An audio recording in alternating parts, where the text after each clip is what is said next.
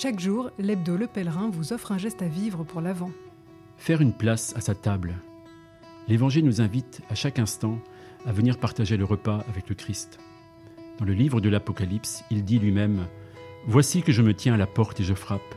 Si quelqu'un entend ma voix et ouvre la porte, j'entrerai chez lui, je prendrai mon repas avec lui et lui avec moi.